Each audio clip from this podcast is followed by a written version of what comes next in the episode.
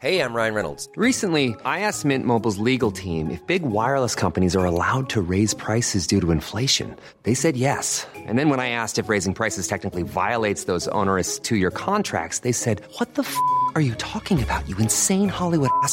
So to recap, we're cutting the price of Mint Unlimited from $30 a month to just $15 a month. Give it a try at mintmobile.com slash switch. $45 upfront for three months plus taxes and fees. Promo for new customers for limited time. Unlimited more than 40 gigabytes per month. Slows. Full terms at mintmobile.com.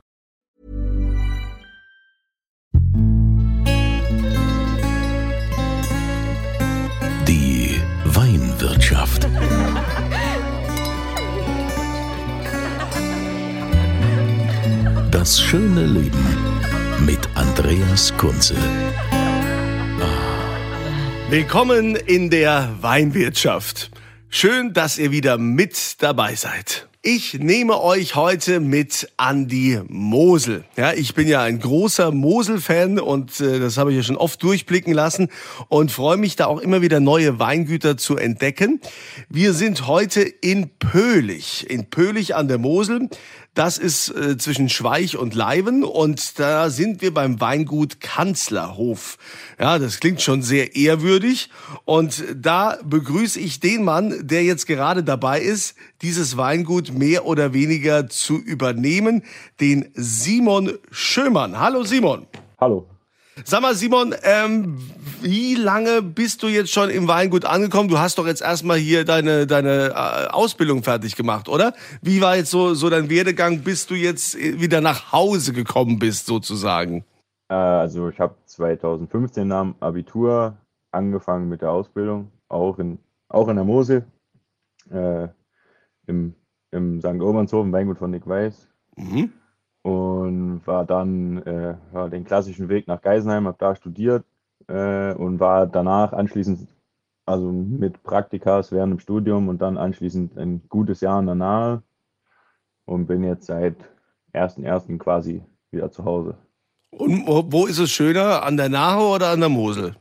Äh, ja, gut, als Moselaner kann man da ja nur Mosel sagen, aber die Nahe hat tatsächlich auch wirklich, wirklich schöne Ecken, muss man, muss man dann doch sagen. Also, das war auch ein bisschen bewusst ausgewählt, weil ich finde, äh, in Zügen zumindest relativ ähnlich ist. Also, ich meine, die haben auch, je nachdem, wo man jetzt ist, aber eigentlich in der Regel auch großen Fokus auf Riesling, haben aber halt extrem viele unterschiedliche Bodentypen, anders als hier, wo es ja dann doch sehr schiefer geprägt ist zumindest wenn man die Mittelmosel betrachtet. Und das fand ich dann sehr spannend. Und ja, und jetzt, wo du wieder zu Hause bist, äh, wie ist das? Äh, ist dein Vater froh, dass du da bist? Oder sagt er, mein Gott, der will mir hier alles umkrempeln? Äh, ist ja bei uns auch nicht mein Vater, das ist, sondern mein Onkel, der bei uns das Weingut leitet. Also wir sind ein kleines Familienweingut, aber der ist da in der Verantwortung. Mein Vater hat äh, einen anderen Weg eingeschlagen, der ist äh, Bankkaufmann.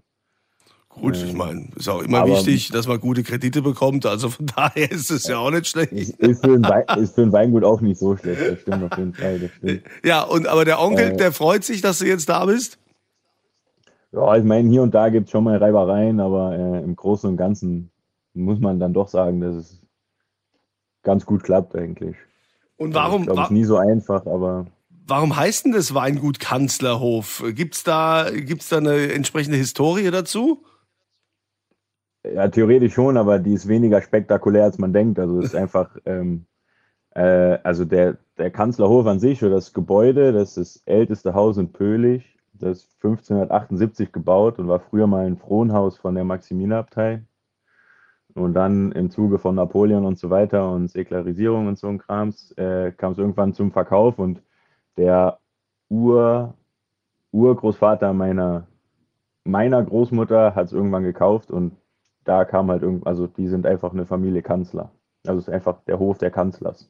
Ach, ja, doch tatsächlich also, unspektakulärer, als man denkt. Ja. Ja, und wie macht ihr Wein? Wie macht ihr Wein an der Mosel? Okay, man weiß es ja, an Mosel hat man ja immer Steilhänge. Ähm, aber wie ist so die Philosophie deines, deines Onkels? Wie geht ihr daran? Äh, da bin ich auch ziemlich froh, dass wir da recht d'accord sind. Also ich glaube, er ist auch so, äh, ja, so viel wie nötig, so wenig wie möglich am besten, vor allen Dingen im Keller. Also klar, draußen ist halt immer das A und O. Äh, auch schon einige Winzer gesagt, dass guter Wein nur im Weinberg wächst. Also im Keller kann man äh, höchstens Qualität erhalten, aber nie was besser machen. Also zumindest meine Meinung. Äh, und ansonsten sind wir eigentlich relativ traditionell. Also wir lesen äh, die steilen Sachen äh, immer mit Hand äh, und dann ja, gepresst und dann ganz äh, normal sedimentieren lassen im Herbst. Und äh, einen Teil machen wir oder einen Großteil machen wir spontan und dabei noch in 14 oder 13 alten klassischen Moselfuderfässern von 1000 Litern, wo dann einfach Most reinkommt und dann fängt er hoffentlich irgendwann an zu gären und dann, ja, dann klappt es schon. Okay, okay, fängt er hoffentlich an zu gären. Also das heißt, du hast ja gerade gesagt, ne, die sogenannte Spontangärung, da wird also nichts hinzugesetzt, also keine Fremdhefen oder so. Äh, ja, zu Anfangs nicht. Also da muss man dann auch, glaube ich, so ehrlich sein, dass mal hier und mal da kommt dann im Zweifel mal, wenn man einen wirklichen trockenen Wein braucht, der dann doch nicht so will, äh, im Zweifel mal was dazu. Aber in der Regel funktioniert es meistens eigentlich gut, dass die Weine dann doch alle trocken werden. Auch rein mit der Spontanhefe. Ja, naja. Dadurch, dass wir es schon doch relativ lange machen, funktioniert es ganz gut. Aber ich sag mal, trocken an der Mosel ist ja jetzt nicht gleich trocken wie, wie in der Pfalz. Da stimmt natürlich auch, ja, ja. Da fehlen wahrscheinlich noch so 5 Gramm oder, oder Unterschied so 5, 6 Gramm Restzucker vermutlich. Obwohl ich auch mit, mit vielen Sachen eher ein bisschen oder gerne ein bisschen trockener gehen würde, als wir im Moment noch sind. Ich glaube, das spiegelt sich je nach, oder bei den meisten Betrieben finde ich so raus, dass man dann doch auch an der Mosel eher äh, also weiter, weiter runter geht, was den Restzucker angeht, dass trocken irgendwann auch wirklich trocken wird oder trockener wird. Wobei man mal, mal bei vielen schon beobachtet eigentlich. Man kann auch sagen, dass in der Pfalz, da wird ja immer gesagt, da gibt es ja diesen knochentrockenen Riesling, der wird ja so auch gar nicht mehr gemacht. Also da ist die Nachfrage auch nicht mehr so groß. Mittlerweile ist ja. da auch ähm, mehr Gramm Restzucker, als es früher noch war. Also dieses, ja. dieses knochentrockene Trocken gibt es so gar nicht mehr. Ne? Man will ja auch, dass der Wein bekömmlich ist und gerade eben an der Mosel sind die ja sehr süffig und bekömmlich, die Weine. Ähm, weil natürlich ihr auch diese schönen äh, Schieferlagen habt, den, den Moselschiefer. Ähm, wie viel Hektar bewirtschaftet ihr da? An der Mosel ist ja nicht so groß, wie das jetzt in Rheinhessen oder in der Pfalz teilweise ist. Ja, wir sind recht äh, ja, wir machen fünf Hektar, also so, sag mal, wahrscheinlich im Moment noch so unterer Durchschnitt, vermutlich an der Mosel. Sag mal, hier werden ja auch die Betriebe doch schon größer, immer mehr. Ähm, aber von den fünf Hektar sind so ungefähr die Hälfte, ein bisschen mehr im Direktzug, also die sind mit dem Traktor zu bewirtschaften und ein bisschen knapp über zwei Hektar stehen da noch in, äh, im Steilhang. Und wir haben schon gesagt, also Riesling ist natürlich mit Sicherheit auch euer Steckenpferd. Gibt es denn auch Rotwein in eurem Portfolio? Weil ich habe ja mal gelesen oder erfahren, dass ja früher die Römer an der Mosel ganz viel Rotwein angebaut haben. Dann irgendwann hat man das dann äh, wieder fallen lassen. Dann wurde nur Weißwein angebaut. Mittlerweile gibt es ja auch viele Winzer an der Mosel, die auch wieder Rotwein machen, weil eigentlich sich die Lage da äh, top anbietet für Rotwein. Ja, das stimmt auf jeden Fall. Also wir haben äh, neben Riesling auch Spätburgunder am Anbau. Da wurden lange oder wurde lange Jahre nur Rosé von gemacht.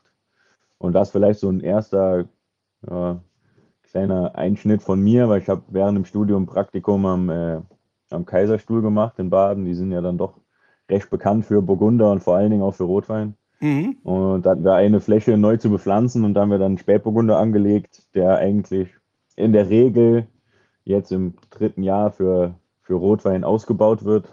Letztes Jahr hat es nicht so ganz gut geklappt, weil das Jahr einfach die Bedingungen dafür nicht gepasst haben und dadurch, dass der Rotwein noch nicht so etabliert ist bei uns und es auch, also ich sage mal, es ist ein, ein schönes Beiwerk, aber es ist jetzt nicht äh, überlebenswichtig und da wäre einfach der, der Selektionsaufwand für den Ertrag, der nachher rausgekommen wäre, so hoch gewesen. Da wurde letztes Jahr auch nur Rosé, kam auch nur Rosé raus. Aber an sich ist schon Ziel, da äh, da jetzt Rotwein draus zu machen. Der steht aber halt hinterm Ort, im so ein bisschen kühlere Lage und auch Direktzug mit dem Traktor. Wir haben jetzt aber äh, im Zuge von einer Flurbereinigung in einer Steillage, die wir bewirtschaften, auch vor, Spätburgunder in Steillagen reinzusetzen, weil für mich ist eigentlich, sind ähnliche Bedingungen wie an der A und da funktioniert Spätburgunder auf dem Schiefer im Steilhang ja, wie die meisten wohl wissen, hervorragend. Ja, ja, ja, hier Spätburgunder, Frühburgunder an der A, eine Spezialität. Wie gehst du denn jetzt ran mit äh, deinem Wissen, was du jetzt an der, an der Uni gelernt hast oder auch äh, das, was du in verschiedenen Betrieben gelernt hast? Was äh, ist so dein Ziel im Weingut? Was willst du machen? Äh, also erstmal ist, wir, also wir machen so fünf Hektar aktuell nicht, nicht ganz äh, auf die Flasche. Also es ist immer noch so ein bisschen äh, Fastwein, den wir vermarkten. Und so da den Anteil vom Flaschenwein auf jeden Fall auszubauen, das wäre schon ein schönes Ziel. Ähm, aber ansonsten habe ich ja eben schon gesagt, finde ich die, die, Stil die Stilistik, die mein Onkel äh, die letzten Jahre gefahren hat, immer gut und immer noch spannend, auch wenn man mal so ein paar gereifte Sachen von ihm probiert, wo Gott sei Dank noch ein paar da sind. Äh, also die vielleicht so ein bisschen zu verfeinern, aber im Großteil so fortzuführen. Und ja, ansonsten halt so immer sein, sein äh, Stückchen immer weiter mit rein einzubringen, um dann auch vielleicht ein bisschen individueller oder die Weine nach seinem Gusto dann am Ende machen zu können. Wie geht ihr jetzt, haben wir das überhaupt schon besprochen, so biodynamisch? Jeder bewirtschaftet doch biodynamisch mittlerweile. Äh, seid ihr soweit auch schon? Seid ihr zertifiziert? Habt ihr das vor? Oder sagt ihr, wir, wir sind schon immer Öko? Oder wie habt ihr das gemacht bisher?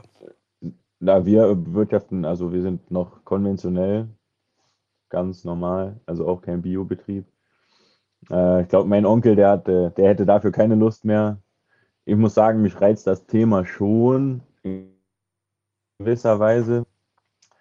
Aber also klar, die Gegebenheiten an der Mosel sind nicht einfach und äh, es gibt auch hier wirklich ein paar Vorreiterbetriebe, auch im biodynamischen Bereich. Äh, aber so die große Fläche ist dann doch eher geringer, was, was den Bioanteil angeht, einfach wegen den Steillagen. Und bei uns sind so ein paar Gegebenheiten, die, ähm, die erstmal dafür geschaffen werden müssen, auch im Steilhang, wirklich effizient Bio zu bewirtschaften, weil wir haben äh, noch einige Flächen im Einzelfall.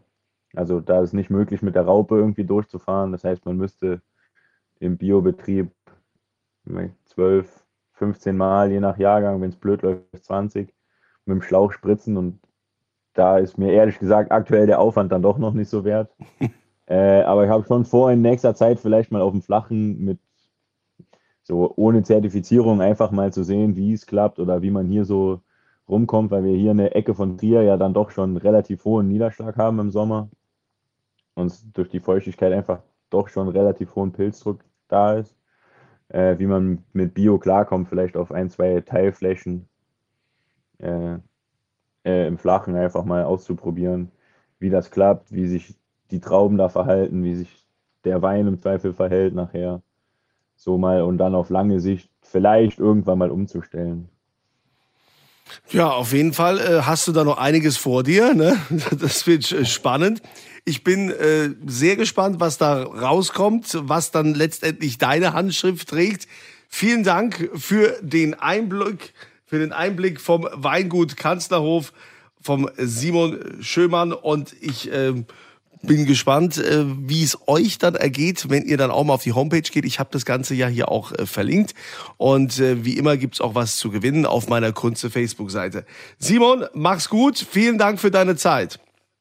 Ja, vielen Dank auch. Ja, und euch wünsche ich auch eine tolle Zeit und das Wichtigste, immer volle Gläser.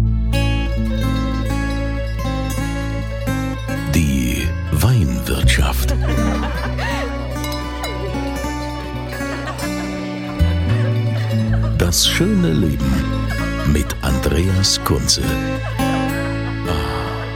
Die Weinwirtschaft wird produziert von Podcast Monkey. Podcast-monkey.com.